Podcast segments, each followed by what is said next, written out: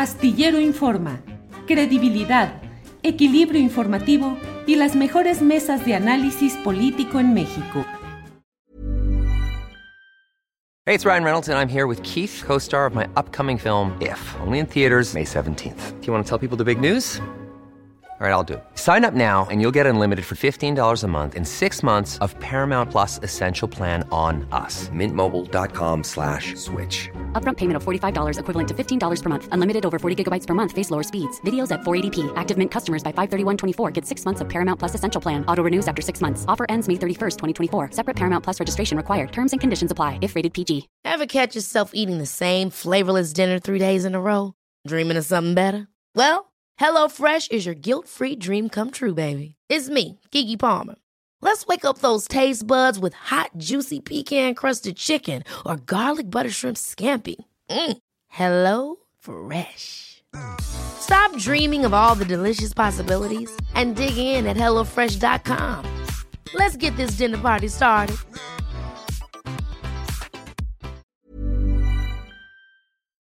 Eh, ¿Cómo le va, don Arnoldo Cuellar? Buenas tardes. Hola Julio, hola Temoris, ¿cómo están? Muy buenas tardes. Qué gusto regresar a este espacio. ¿Y el acento argentino, Arnoldo? ¿Qué? ¿Así nada más? Bien, Me daría muy ridículo. ¿eh? Arnoldo, gracias. Temoris Greco, buenas tardes. Hola, hola, hola Julio. Pues yo poniéndome en sintonía con el querido Arnoldo con el, con el color azul Guanajuato que, que, está, este, pues está en retirada, ya no, ya no, ya no está de moda, pero, pero, pero todavía hay, hay bastiones, donde, donde se sostiene. Así es. Ahí, sí, sí, así es. Qué bueno que podemos estar. Eh, debe estar por ingresar. Ya está aquí Arturo Rodríguez. Mira, también, también Arturo, qué bien. No, pues yo ahorita me cambio la camisa para ponerme una azul porque ya aquí fue convención panista. No, pero tú eres, tú eres el cantante del, grupo. Ah, pero no será más bien, no será más bien por el Cruz Azul. Ah, no, pero ese le va re mal, casi tan mal como a Pumas. Híjole, sí es cierto. Arturo, buenas tardes. Buenas tardes, Julio. Yo traigo un azul más como de rayados de Monterrey, ¿no?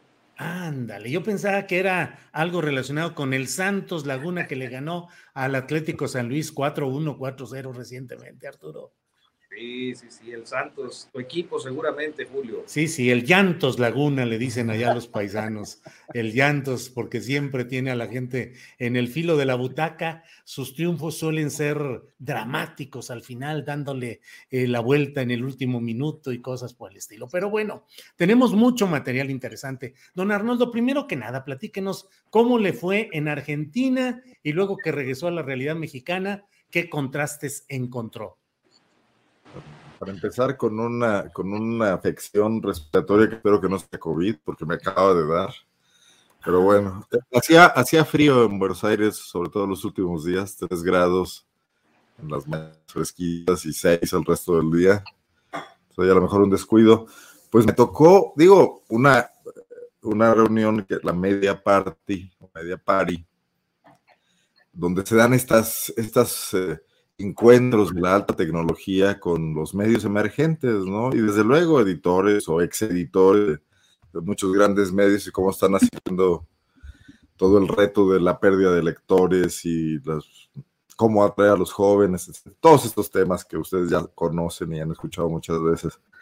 Pero estando por ahí el viernes en la noche, eh, nos llegaron las alertas de que había manifestaciones muy, muy, no, no cerca, pero a alguna distancia de donde estábamos en el barrio de la Recoleta, por los que fueron a apoyar a Cristina Kirchner eh, con el tema de su juicio y que la policía de Buenos Aires, que es de un partido contrario, el, titular, el, alcalde de, de, la ciudad de federal, de la capital federal, impidió a estos manifestantes llegar y se armó ahí una tremolina. Pero ocurrió en un sector muy, muy ubicado pero ahí dije, no puedo extrañar a México, pues estamos aquí los hermanos latinoamericanos todos en las mismas, ¿no?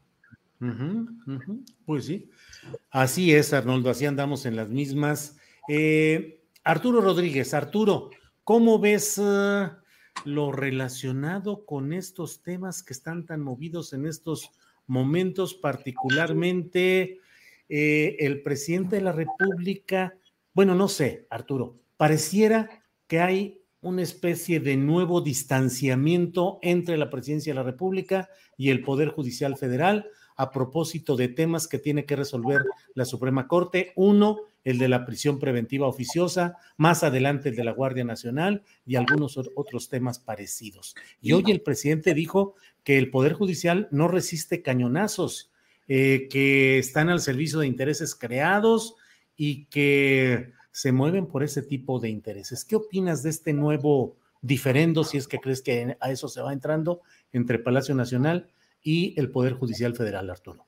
Bueno, yo creo que es una forma de presión desde el titular del Poder Ejecutivo con el propósito de que se resuelvan algunos de los temas que, en los que eh, tiene un particular interés.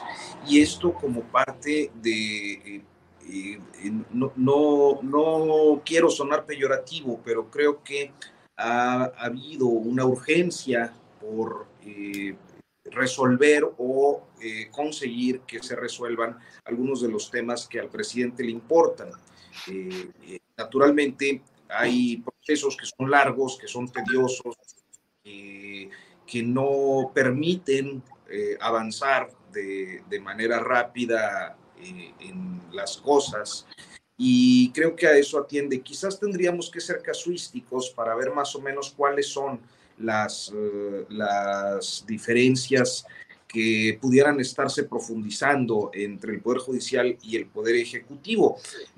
pero creo que también sería indispensable que el presidente precisara concretamente si existen casos de corrupción que tengan identificados, pues cuáles son, porque si no todo queda en la arena política. Yo pensaría que algunos de estos casos tienen que ver, por ejemplo, con los amparos del tren Maya.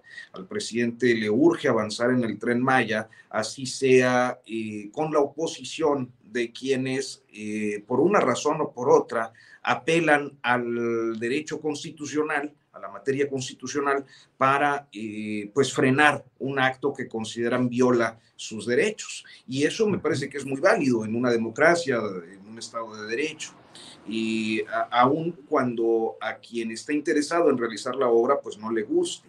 Y habrá otros asuntos que seguramente estarán eh, pues motivando el enojo eh, del lado del Ejecutivo.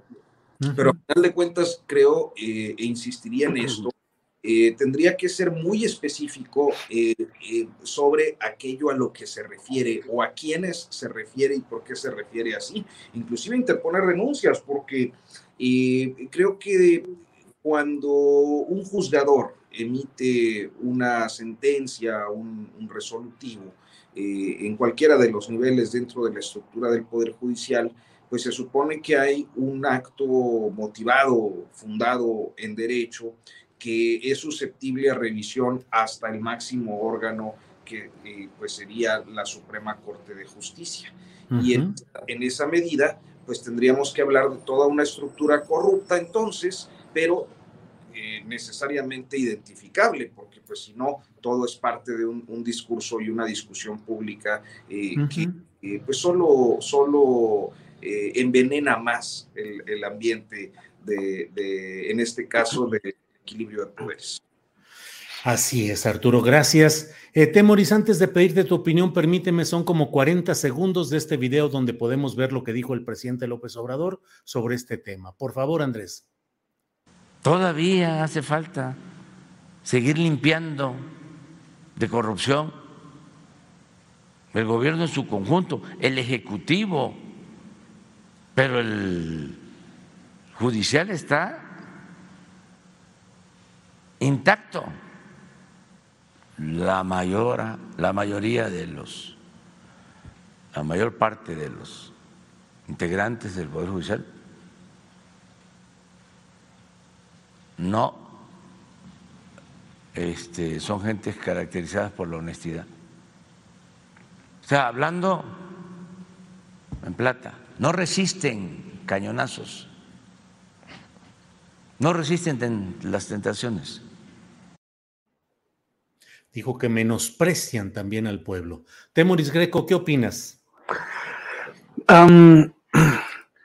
bueno, antes de entrar a esto, nada más un comentario sobre, sobre lo que decía Arnoldo de esas manifestaciones en Argentina. Yo no, no sé en qué país nos gusta estar más en la calle protestando, si en Argentina o en, o en México. Somos eh, los dos muy, muy seguidores, pero, pero me acordé de un, de un documental que vi hace poco sobre el asesinato de un, del fotógrafo Cabezas en Argentina a fines del, del, siglo XX, o sea, bueno, hace 25 años. Y cómo, eh, aunque no era un periodista famoso, aunque no pertenecía a la tele, o sea, e, era de un medio con prestigio, pero no necesariamente con un con, con, un, con, con tanta eh, audiencia como, como, como, un canal de la, de la tele, el, pueblo argentino salió masivamente a protestar, masivamente. Y, el periodismo completo de un lado y del otro salió a protestar también. Y no cejaron hasta que vencieron la, resistencia de la policía que quería dejar el tema impune, de, los gobiernos eh, de, local, o sea, de la, provincia de, Buenos Aires y del país, que también preferían dejar esto eh, impune porque tocaba a un empresario misteriosísimo eh, que, que, tenía negocios con todo el mundo, hasta que llegaron a... a Alfredo Yabrán era, ¿no? Alfredo Yabrán. y, y, llegaron este, hasta él y, y, eventualmente el tipo ya eh, eh, acorralado no pudo con ello y se suicidó. Pero es que allá, mm, en serio, es muy raro que maten a un, buen periodista y cuando lo matan, o sea, bueno, cuando ocurrió este caso, la gente no los dejó en paz, no los dejó en paz y, y se aseguraron de perseguir al tipo que era peligrosísimo, evidentemente, y además muy poderoso. Y de todos modos eh, llegaron a él. Es, es, conmovedor este documental, está en una de esas grandes plataformas de streaming, se los recomiendo, pero sobre todo, eh, eh, ojalá que, que, tuviéramos esa conciencia y ese respaldo de la sociedad.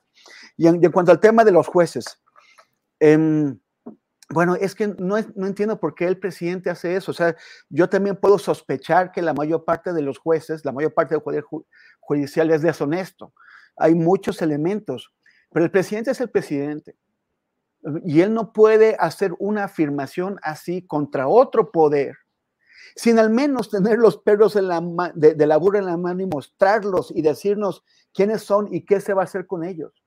Uh -huh. Ese problema es real, que tenemos que muchísimas personas son li li liberadas tras eh, pues, pues, cochupos, tras componendas con, con, con, los jueces o con el secretario de actas que, que se hizo pato, que tomó mal, que, que, hizo mal el procedimiento y acaban liberándolos. Pero el tema es cómo se combate eso. Y, el presidente y Morena lo quisieron hacer con, un, con una modificación constitucional que fueron advertidos varias veces de que era Ah, o sea, una, una modificación legal que fueron advertidos varias veces de que era anticonstitucional. Porque si existe un principio, un principio de la Constitución que nos protege a todos y a todas, el de la presunción de inocencia. Y es un principio que todos defendemos y que consideramos inatacable hasta que mm, toca el interés de alguien de nosotros o de, nuestro grupo o colectivo o, en general. Entonces ya de, ya de pronto la, presunción de, inocencia se hace rela, relativa, pero no, la presunción de, de, inocencia tiene que ser absoluta.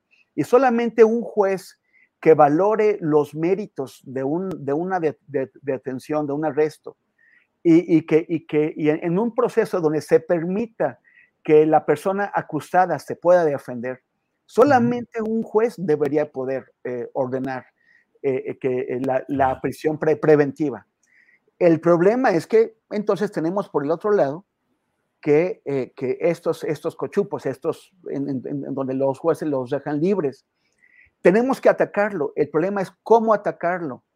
Y el presidente escogió hacerlo invalidando en automático el principio de, presunción de, inocencia. Y eso nos pone en peligro a todos, porque cualquier persona nos puede acusar de uno de los muchos delitos en los que, en los que se, permitía la, la preventiva automática y nosotros de pronto vamos a acabar en la cárcel, en la escuela del crimen, eh, junto con otros muchos inocentes, porque hay montones de inocentes en la cárcel, eh, precisamente por esto. Entonces, sí, o sea, ¿cómo lo vamos a resolver? Tenemos que, averiguar. El presidente tendría que hacer una propuesta, pero la, ruta que eligió nos ponía en peligro a todos. Gracias, Temoris. Arnoldo Cuellar, que digo, desde luego, ya sabes que allá saben los tres que aquí podemos abordar los temas anteriores como quieran. Eh, simplemente agrego a este tema algo relacionado con estas prisiones polémicas, que es la declaración que hoy ha hecho Rosario Robles, eh, de que dice, soy inocente y además no hay nada que afecte en este proceso a Enrique Peña Nieto. ¿Qué opinas de lo que ha dicho hoy Rosario Robles, Arnoldo? Bueno, sí quisiera retomar el tema anterior. Y desde luego coincido profundamente con esto que ha dicho Temoris, pero agregaría algo.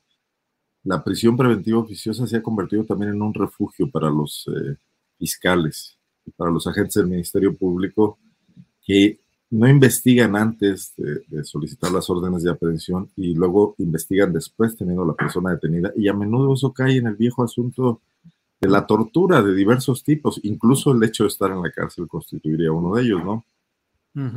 Entonces tenemos una falta de alineación entre quienes deben combatir la impunidad. Es la, ese cuarto poder en el que de facto nos convirtieron a las fiscalías generales autónomas aunque no está reconocido constitucionalmente, pero ahora resulta que nadie les puede decir nada. No los congresos, que están muy ocupados en otras cosas y que no previeron mecanismos de evaluación. Eh, por supuesto, tampoco el Poder Ejecutivo, que además aprovecha para lavarse las manos sistemáticamente, aunque sabemos que, hay comunicación entre los fiscales, el de la República y el de los estados, con sus respectivos eh, presidentes y gobernadores, ¿no? Eh, pero ese esquema dejó las cosas muy, muy sueltas y muy difíciles de meterlas en una dinámica, eh, repito esta palabra, alineada, donde cada quien en un proceso que abarca intervenciones de todas estas áreas públicas y de responsabilidad, tramos de responsabilidad, tendría que estar haciendo su trabajo.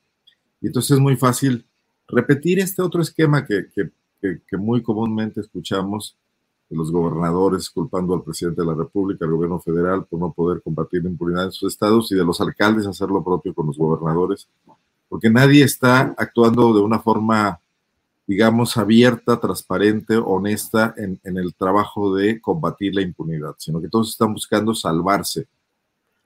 Y una cuestión que López Obrador generó una, una expectativa importante es que a él no le iba a importar ese tema, que no iba a caer en la cuestión de primero mi imagen y después mis resultados, ¿no? Sino que sus resultados iban a ser su imagen.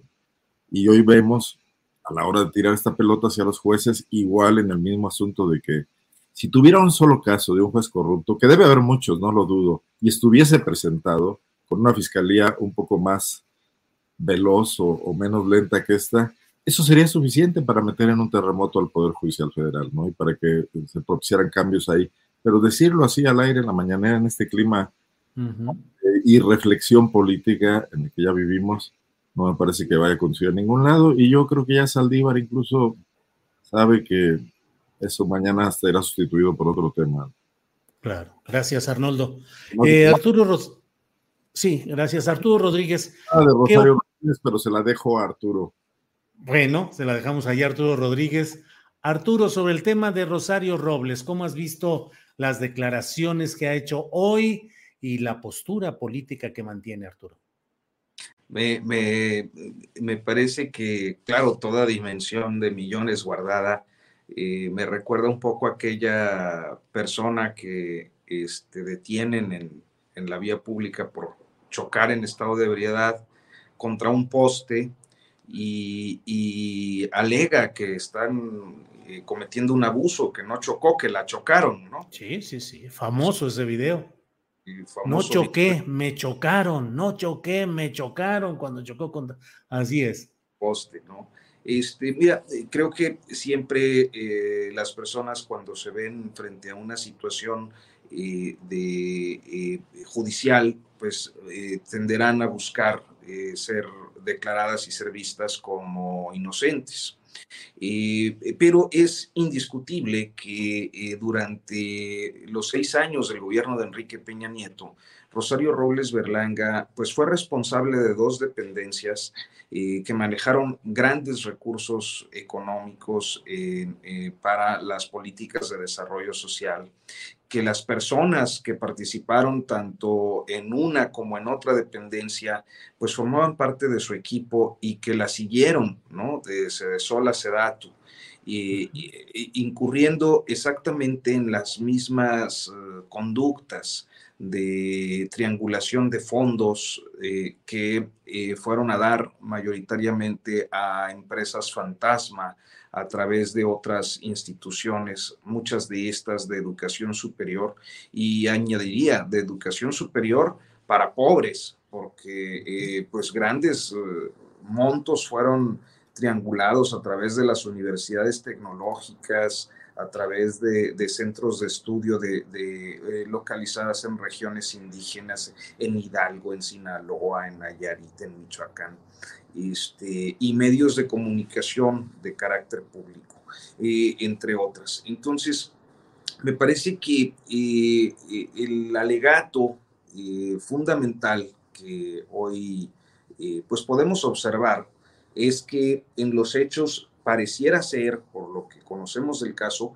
que Rosario Robles no firmó efectivamente ninguna documental que pudiera incriminarla. Eh, evidentemente tiene una responsabilidad política, una responsabilidad legal, eh, y donde pudieron agarrarla fue en el asunto de la omisión, de no haber notificado a su superior, el presidente Enrique Peña Nieto, de manera formal sobre lo que estaba ocurriendo. Yo me remito a la segunda audiencia, fueron tres, y antes de que fuera a dar a, prisión, el segundo día, cuando ella dice que sí informó al expresidente Peña Nieto en su momento de lo que estaba ocurriendo y luego se retracta eh, por alguna razón y jamás vuelve a, retomar esa afirmación.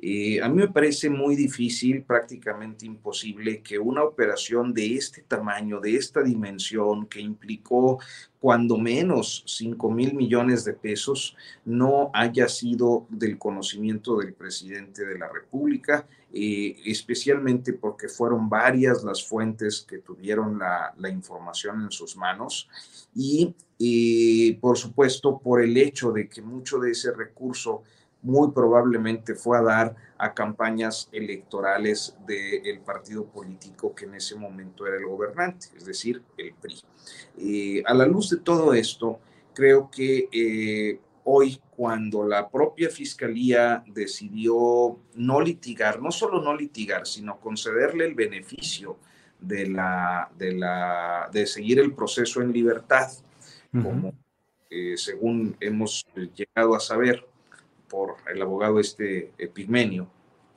y, y que finalmente le permiten eh, seguir este proceso desde su domicilio o desde uno de sus domicilios. Eh, es claro que ella intenta lavar su imagen y litigar en medios con el propósito de convertirse en una especie de presa política o de perseguida política, que no lo es. O sea, eh, perdón, pero creo que eh, es muy claro y muy notorio que fue en sus dos eh, cargos, con el mismo personal, donde se implementaron las mismas tácticas de desfalco al erario. Y eso es pues algo que no, no podrá negar. Eh, ya lo del conocimiento o no del presidente Peña Nieto, yo creo que dependerá pues de qué tan presionada y cerca de una sentencia desfavorable se sienta para que finalmente revele algo. Bien, gracias Arturo Rodríguez. Temoris Greco, hay muchos temas y déjame eh, plantearte este, que es el del nombramiento hoy del gobernador de Sonora, Alfonso Durazo, como titular de la nueva empresa denominada Litio MX. Digo, el presidente de la República suele eh, hacer nombramientos muy eh, discordantes con la ortodoxia y en este caso a un gobernador en funciones le encarga dirigir esta naciente empresa paraestatal o descentralizada que es Litio MX. Además, Sonora, Temoris, donde está uno de los eh, depósitos de litio más importantes del país, eh, en un poblado donde opera este grupo llamado em, Bacanora, la empresa internacional, en Bacadehuachi, un pueblo ubicado al noreste de Sonora,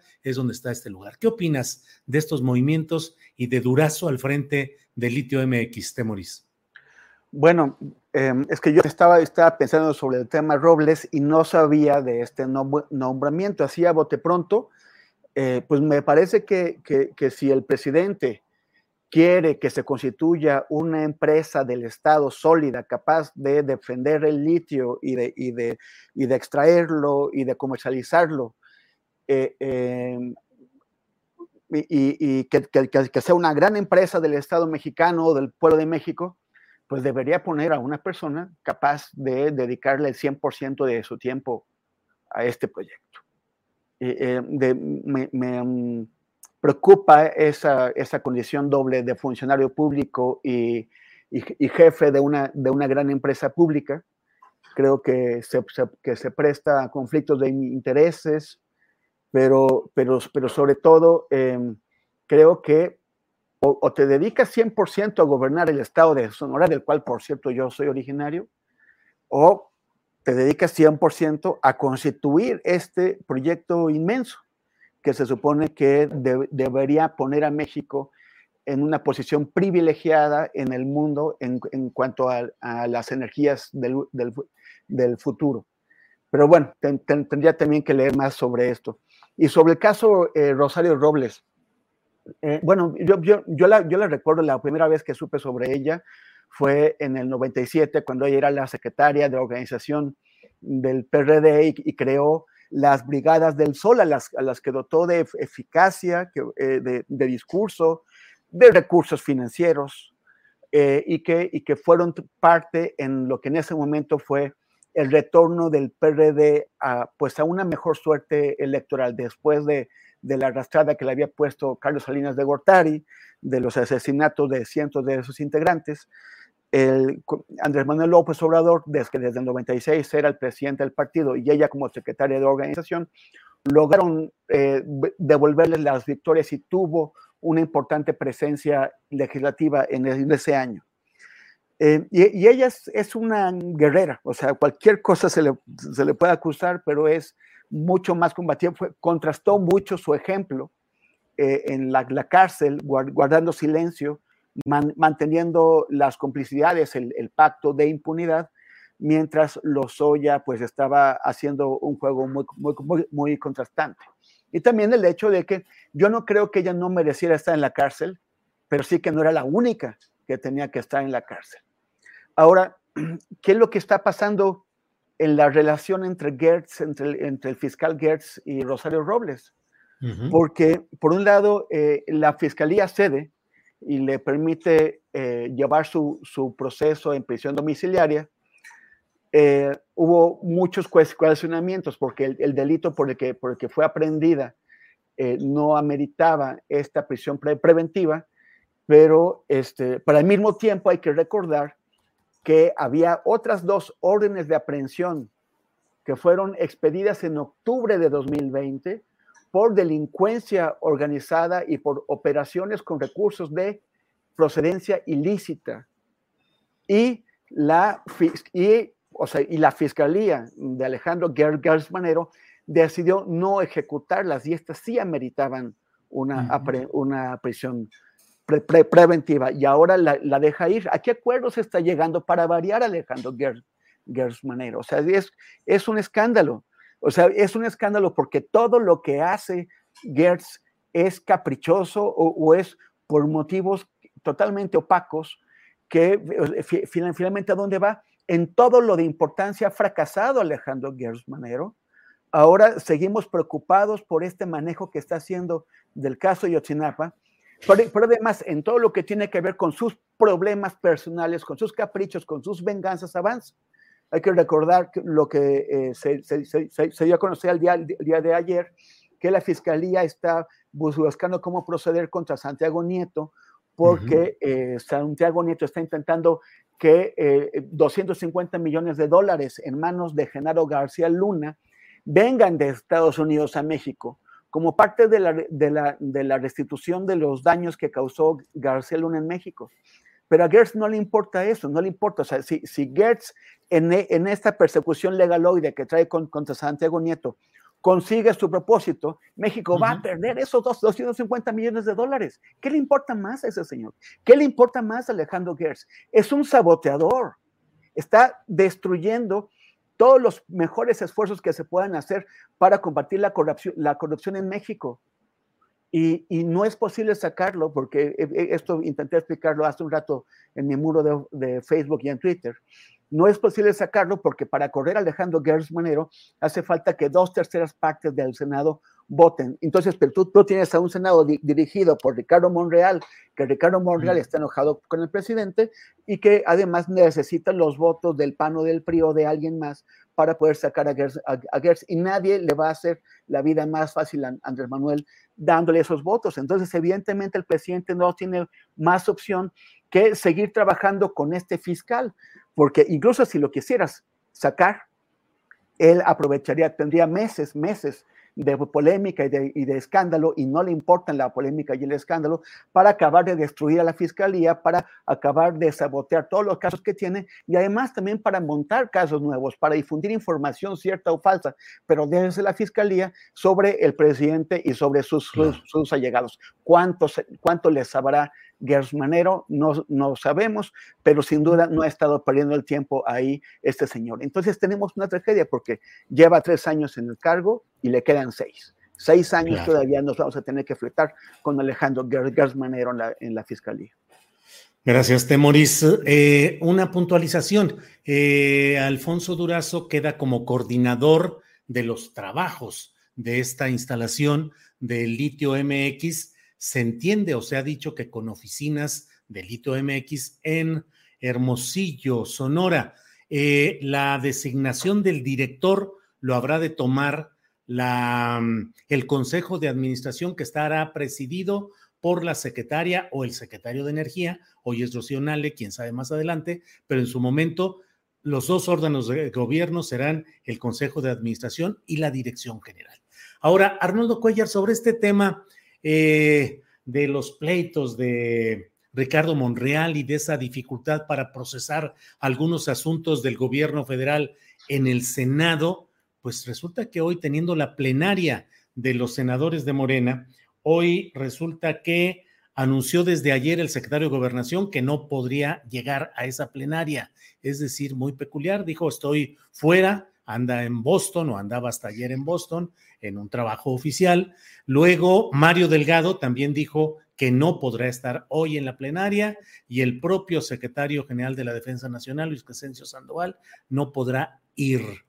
Desdén, pleitos fuertes, estuvieron desde luego Ricardo Monreal, anfitrión, y Marcelo Ebrard se llevaron la mañana por las fotografías que se tomaron, sonrientes, les preguntaron si habían estado divididos y dijeron que no, que nunca ha habido ninguna división entre ellos. ¿Cómo ves estos escenarios senatoriales y palaciegos, Arnoldo? Sí, hay un vacío desde los funcionarios absolutamente alineados con el presidente, ¿no? Pero... Eh, It's that time of the year. Your vacation is coming up. You can already hear the beach waves, feel the warm breeze, relax and think about work. You really, really want it all to work out while you're away.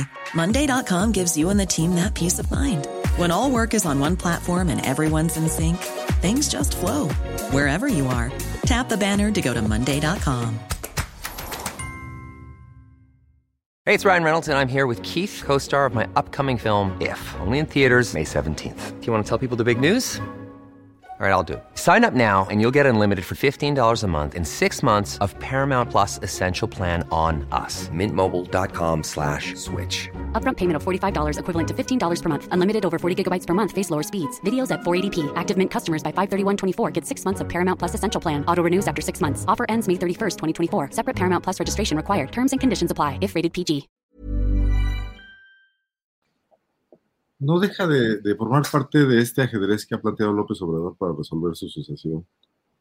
y, también para mantener a todos atados, uncidos al, mismo proyecto que ya es demasiado amplio y que es el que ha esquinado completamente a, la oposición, ¿no?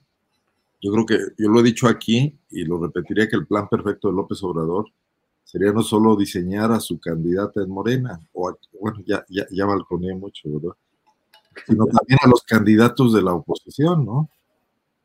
Entonces, ese escenario de ruptura, pues sí, sí puede estar, sí puede obedecer a cosas reales, pero tampoco algo que le espante a, Andrés Manuel en este manejo de aprendiz de, brujo que no sé a dónde nos pueda llevar, ¿eh? de cualquier manera, no, no, yo no digo que lo tenga todo bajo control.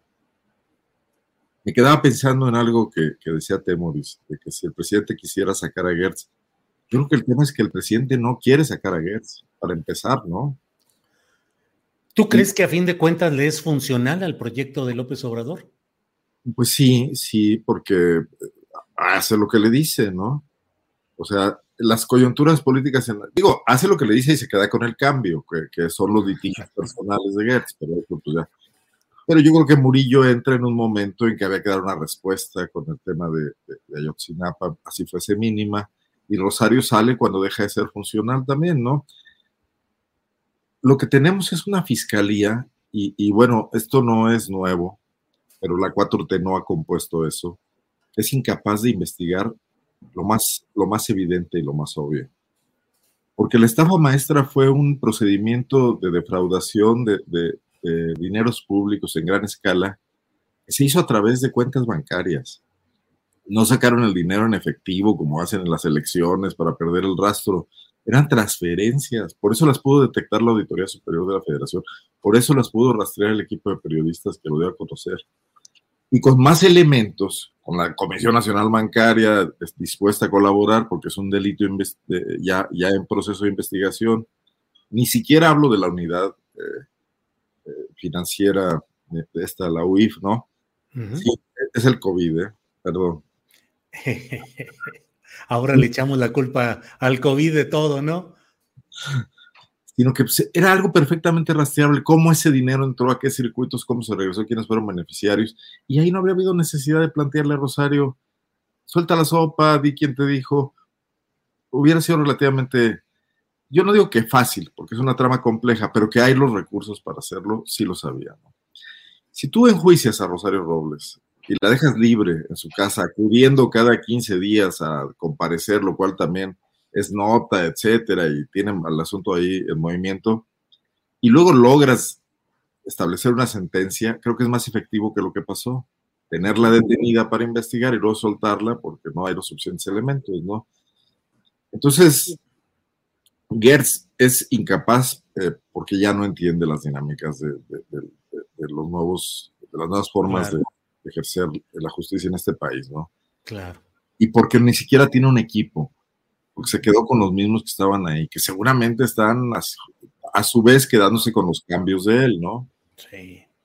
Entonces ese es un asunto de lo más eh, desarticulado y bizarro que se puede ver, donde lo único que queda clarísimo es que no vamos a avanzar un milímetro en combatir la impunidad de ningún tipo, ¿no? Por eso el presidente cuando se lanza contra el Poder Judicial pues hierra mucho, porque esos casos que, no avanzan y que los jueces luego optan por liberar, provienen de pésimas investigaciones de, Arnoldo, gracias. Arturo Rodríguez. Arturo, em, ¿qué opinas de este em, de estos escenarios de actores cambiantes y confrontados hoy en el Senado, pero qué tanto reflejan justamente este escenario de futurismo adelantado. Todo futurismo es adelantado, obviamente, pero en este caso, el futurismo 2024 se destapó con mucha anticipación y hoy tenemos ya estos escenarios en los cuales en el Senado así haya razones justificadas para la ausencia del secretario de la Defensa Nacional, del presidente de Morena y del secretario de Gobernación, parece que está abierta la guerra política entre bandos en Morena porque hoy en esa sesión plenaria de senadores de Morena, donde además está peleando también quién va a quedar como presidente del Senado, que se habla mucho de que sería, eh, bueno, ahí están las discusiones. Em, ¿Cómo ves todos esos escenarios y esos pleitos adelantados o qué será, Arturo?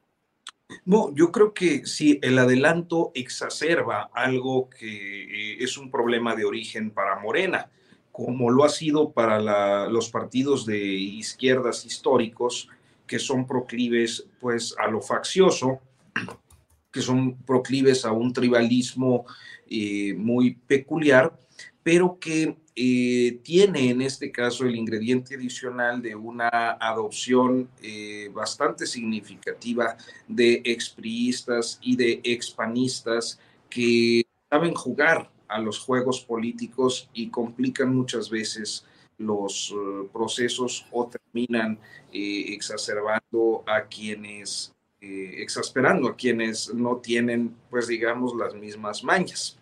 Yo es así como lo veo. y me parece que en efecto eh, este episodio que nos describías de manera muy precisa, pues es justamente el reflejo de una situación más o menos generalizada en el morenismo nacional y en el, los estados, donde, sobre todo donde todavía no alcanzan eh, las gobernaturas y, donde se van perfilando diferentes liderazgos y que entran en disputa con otros líderes porque pues sus intereses no convergen con el futuro, es decir, los intereses de quienes aspiran a ser presidentes municipales, gobernadores, eh, presidentes de la República, etcétera. Entonces, creo que eso está muy, muy claro. Eh, las plenarias de Morena han sido así. A mí, por ejemplo, la semana pasada, cuando vimos este episodio, sí fue la semana pasada, me parece, del fuete que le dan a, a Pablo Gómez para que reprima a los del propio movimiento y se hace toda esta denuncia de eh, pues el juego sucio durante la interna para congresistas nacionales y pues es también creo que la, la expresión más uh, radical eh, de lo que está ocurriendo. Eh, eh, inclusive el uso del lenguaje es muy radical. Porque no, pues es, no es un lenguaje democrático, no es un lenguaje que se apegue a los principios de, de, de pluralismo y de democracia que deben privar en, en un instituto político. Eh, y no me sorprende tampoco que el secretario de Gobernación decida no asistir, porque lo más probable es que así como le pasó a Pablo Gómez, pues haya alguien que intente eh, a costa suya, eh, fortalecer o desplegar su agenda. Pero sí, y creo que para concluir eh, rápido, se trata de una expresión que de exacerbación de las disputas de origen eh, en el contexto de un proceso sucesorio adelantado. Gracias, Arturo. Temoris Greco, el presidente de la República, irá a Zacatecas, donde se han puesto las cosas. Así han estado durante mucho tiempo, pero en días recientes ha sido todavía más fuerte toda la mm, eh, explosión de actos criminales de los grupos que allá predominan. Y dice el presidente que va allá, pero que mucho de lo que se está viendo es eh, propaganda, es amarillismo. ¿Cómo ves esta visita? ¿Cómo ves lo que está sucediendo en Zacatecas, Temoris Greco? Bueno, hay, hay, gente que está criticando al presidente porque va a ir a Zacatecas y si no fuera, pues también lo criticarían. Eh, a mí me parece que, está bien que, vaya a ver pues lo que ya sabe que está pasando. El, tema es que sigue, sigue da, la impresión de que solamente está ganando tiempo mientras, mientras pueda tener una Guardia Nacional lista para desplegar una estrategia más proactiva en la recuperación de, aquellas partes del, del territorio que se han perdido y pues mientras tanto, eh, la, la, gente en los lugares más aquejados por la violencia, pues va, va, a seguir sufriendo. Es como, o sea, ya todos estamos en la lógica de, o, en, la, en, la, idea de, de, de, contar el tiempo hacia atrás, de hacer una cuenta regresiva para ver cuándo realmente se empieza a, a, derrotar, a contener y a, derrotar a los distintos grupos del crimen organizado, porque hasta ahora no está pasando. Este, y, y, el tema de, el problema de esta cuenta regresiva es que no sabemos en dónde termina, entonces como que parece que nunca empieza. Quedan eh, dos años de este gobierno y tendrían que entregar unas cuentas mucho más positivas de las que estamos viendo hasta ahora. Gracias, Temoris. Arnoldo Cuellar, va el presidente a Zacatecas, giras que ya conocemos más o menos que es ir, puede luego ir la Guardia Nacional, pero como que no se acaban los escenarios delictivos en las entidades del país. ¿Qué opinas, Arnoldo? Regresemos a Gertz Manero, ¿les parece? pues sí, pues sí. El único que puede investigar, detener, consignar, aportar procesos para un juicio y lograr condenas de criminales es la Fiscalía General de la República auxiliada en, todo caso por fiscalías de los estados, que hay delitos ya que pueden también, bueno, los homicidios por supuesto son locales, pero también el narcomenudeo se podría perseguir así. Y Guanajuato, como otros estados, crearon sus leyes eh, de terrorismo también sin conocer mucho del tema, pero se lanzaron al asunto. Luego se lo aplican igual a gentes que protestan que a criminales que incendian oxos, etcétera, ¿no? Pero, ¿qué pasa con la fiscalía en el país, en el territorio del país? Está desmantelada o sea, si tú hablas con cualquier eh, agente del Ministerio Público Federal, te va a decir que tiene, que hay una treintena de policías ministeriales federales en el estado y se los tienen que asignar entre 10, 12, 15 fiscales y hay días en que no pueden investigar nada. Aparte, les viene muy bien no investigar nada, ¿no? O sea, hay una actitud desde la cúpula, desde el centro, de no darle importancia en un país como México a la situación territorial. O sea, todo, eh, y, bueno, no sé cómo estén las cosas en, Ciudad de México, pero supongo que ocurre lo mismo en, las oficinas de las diferentes fiscalías especializadas, ¿no? Por ejemplo, la de periodistas, por ejemplo, muchas otras. Yo fui a presentar una queja hace dos años, una denuncia contra el agente del Ministerio Público que me recibió mi denuncia por espionaje y se la turnó a Samarripa, siendo un fiscal federal, se la turnó al fiscal del Estado, que la conocía antes de cualquier otra cosa no me han vuelto a llamar para que ratifique mi declaración en nada. Bueno, nomás hice el numerito, pues, pero. Entonces, el ejército y la Guardia Nacional, ¿qué van a hacer para combatir al crimen organizado? Entrar en confrontación como si fuéramos Colombia o El Salvador cuando la insurgencia, hacer eh, batallas para contener a los, a los grupos fuertemente armados. Yo creo que eso no nos lleva a ninguna parte. Eso sí sería la militarización total del combate a la delincuencia organizada en México. Tendrían que empezar por ver las conexiones de dinero, ver las complicidades políticas, las complicidades empresariales y empezar el desmantelamiento de esa red, de esa red. Pero eso le tocaría a la Fiscalía General de la República. Ustedes lo ven haciendo, porque yo no. Si no pudo con lo de Rosario Robles, que era como la tabla del 2, porque era dinero público saliendo de arcas públicas y la tesorería de la federación, ¿cómo va a poder contra el lavado de dinero que invade el país? Entonces, es, esas, esas respuestas del presidente de mandar más Guardia Nacional, coincido con Demoris, es ganar tiempo. Y bueno, entran en esta lógica donde también a los gobernadores les viene muy bien y la gente piensa que, no sé, cierta gente, no toda la gente, porque quienes ya se han topado con patrullas del ejército, de la Guardia Nacional en las ciudades, tampoco les da mucha tranquilidad. Gracias, Arnoldo. Eh, pues Arturo Rodríguez, son las 2 de la tarde con 48 minutos, ya vamos rumbo a la parte final de este programa. Eh, postrecito, lo que desees agregar, y me quedé pensando, Arturo, si el PRI hubiera ganado en 2018 con Mid, que era su candidato, o quien hubiera sido su candidato, a lo mejor ahorita Rosario Robles sería candidata gobernadora de Coahuila, dado que tiene familiares, su padre y su madre son de allá, ¿no, Arturo? tenía en, un ranchito que se llama San Antonio de las Alazanas, que es un, lugar muy, muy bello, eh, boscoso. Para nosotros eh, en el norte del país los lugares boscosos pues, son escasos y, en este caso eh, era, era, es como un medio paradisiaco, ahí hay una zona hotelera y de cabañas importante. Este, pero Rosario fue, se supone que pues vivió ahí en alguna etapa de su vida. Y entonces yo me acuerdo que algún gobernador, quizás Enrique Martínez, inclusive le entregó, o Humberto Moreira, uno de los dos, eh, le entregó las, eh, le hizo ahí un evento como hija distinguida de San Antonio. Eso, creo que fue Moreira. este, hace años.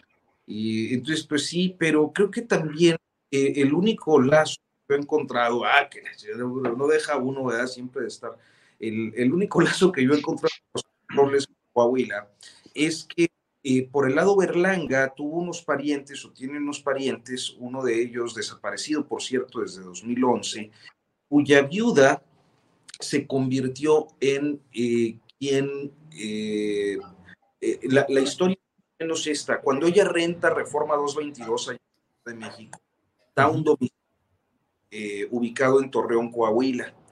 Y este domicilio de Torreón, Coahuila, corresponde al de la prima política viuda, que a su vez, eh, junto con un hermano, eh, resultaron ser accionistas de, las, de tres de las empresas a las que se destinaron recursos de la llamada estafa maestra de las empresas.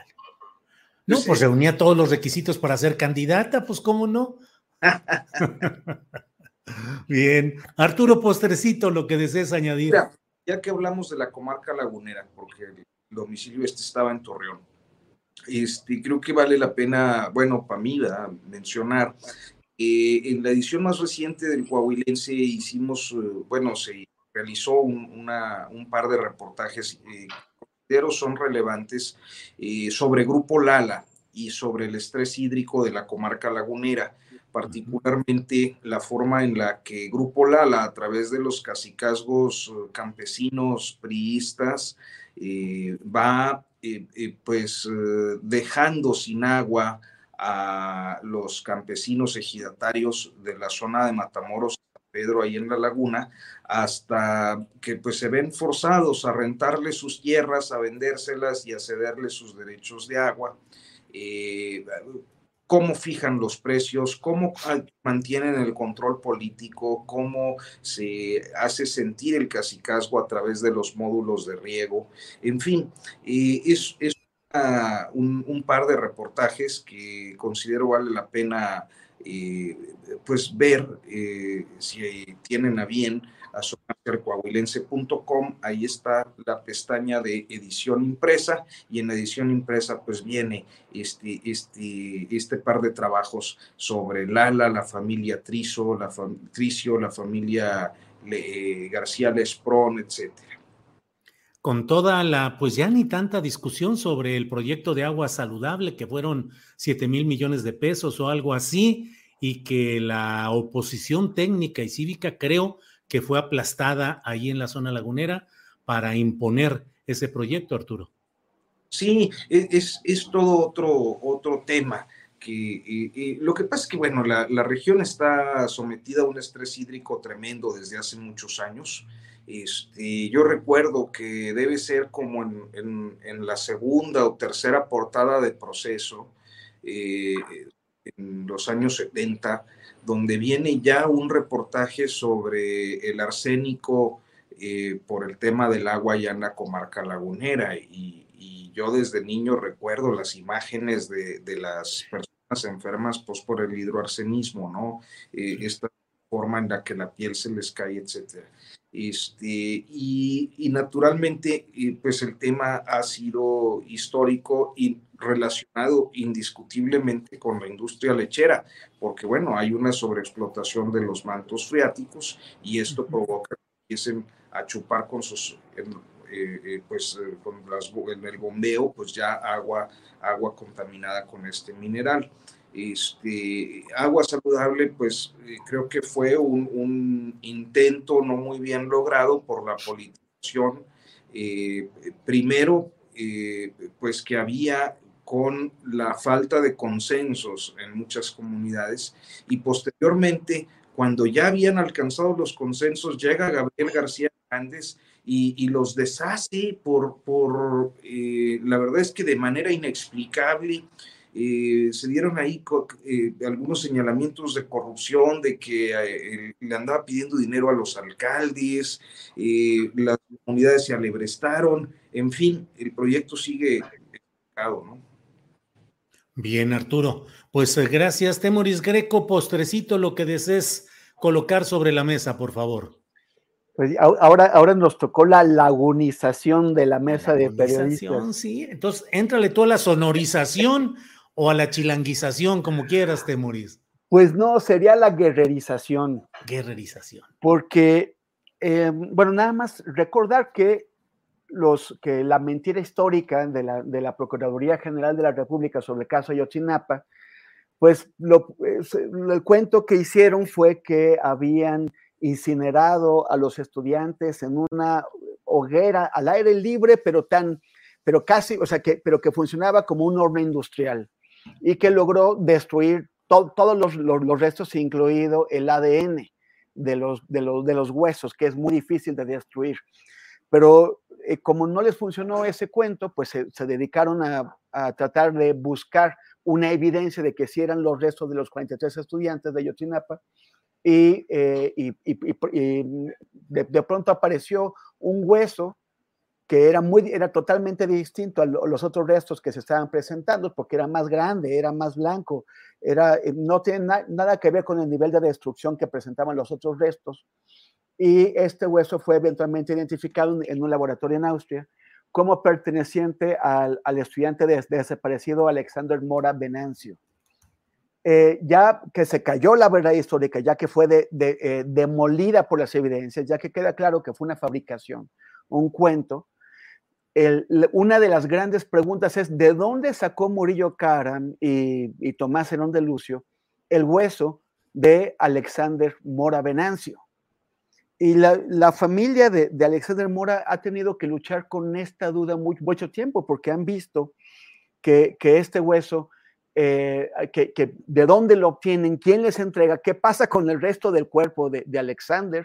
Uh -huh. eh, es, es, un hueso de un pie, entonces es, no, no, no, no, queda descartado que Alexander pueda, pueda seguir vivo, pero lo que sí queda como obvio es que están utilizando un fragmento de su cuerpo para generar una mentira, un fragmento de su cuerpo como si fuera un juguete, como si fuera un objeto X.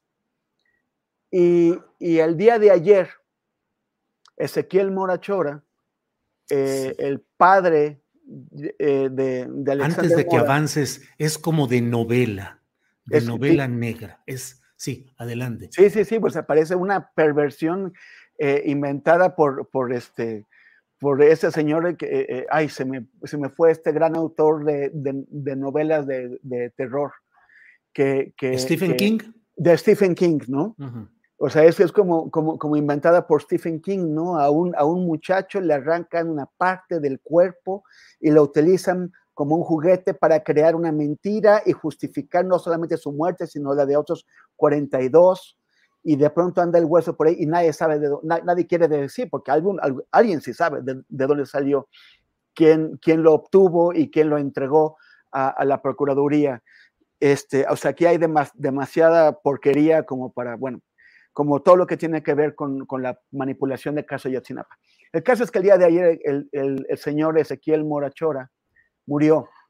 Murió en circunstancias un poco extrañas, hay, hay, hay molestia por parte de, algunas personas, pero no quiero entrar en ello porque lo principal es que después de ocho años de la desaparición de su hijo, él no solamente no sabe qué pasó con él, dónde está o, qué, o qué le hicieron, sino vio cómo utilizar una parte del cuerpo de su Alexander para esta falsificación, para, esta, para estas cosas tan miserables que no tienen nombre.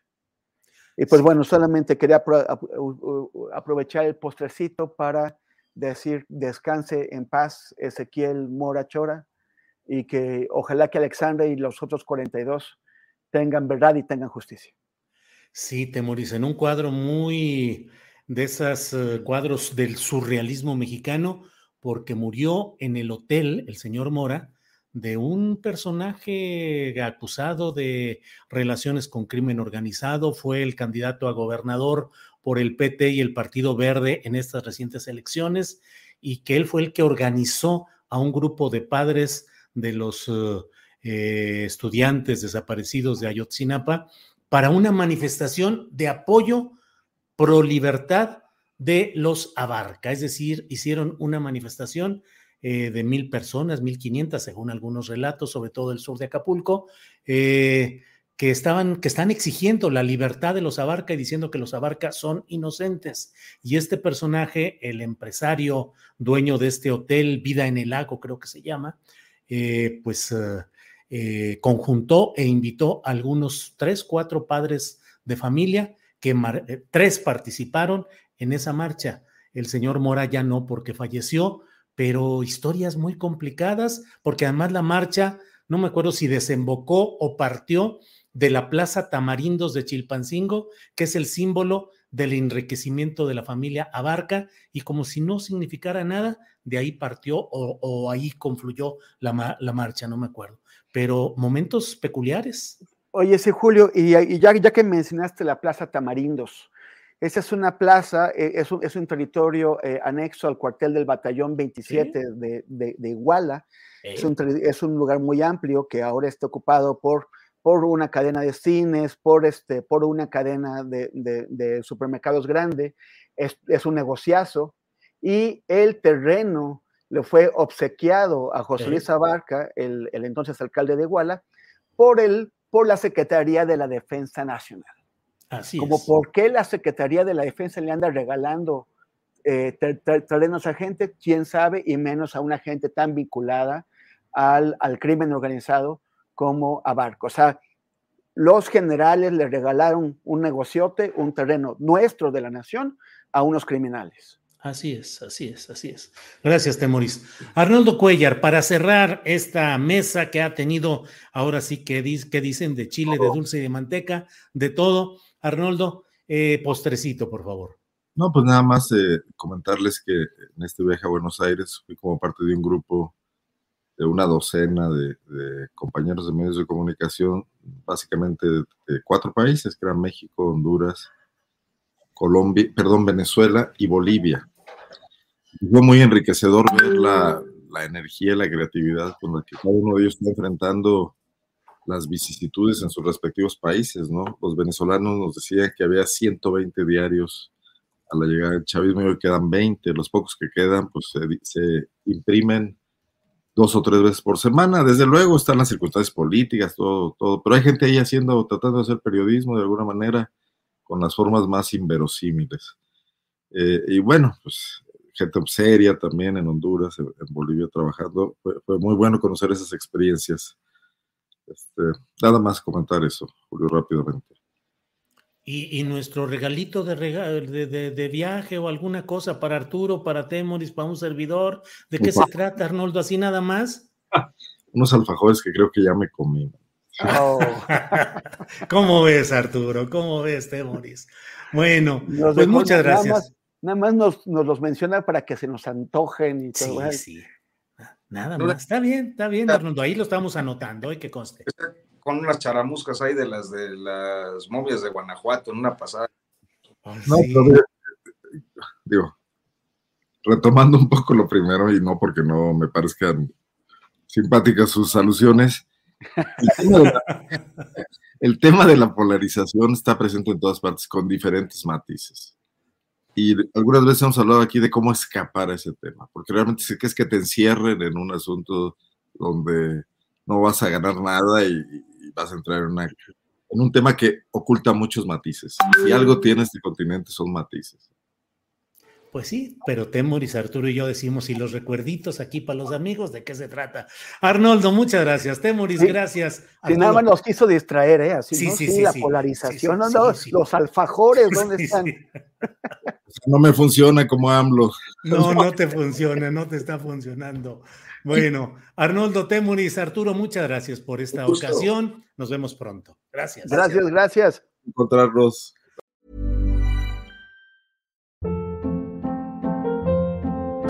Hold up. What was that? Boring. No flavor. That was as bad as those leftovers you ate all week. Kiki Palmer here, and it's time to say hello to something fresh and guilt-free. Hello Fresh. Jazz up dinner with pecan-crusted chicken or garlic butter shrimp scampi. Now that's music to my mouth. Hello Fresh. Let's get this dinner party started. Discover all the delicious possibilities at hellofresh.com. Hola, buenos días, mi pana. Buenos días, bienvenido a Sherwin Williams. ¡Ey! ¿Qué onda, compadre? ¿Qué onda? Ya tengo lista la pintura que ordenaste en el ProPlus app. Con más de 6.000 representantes en nuestras tiendas listos para atenderte en tu idioma y beneficios para contratistas que encontrarás en aliadopro.com. En Sherwin Williams somos el aliado del PRO.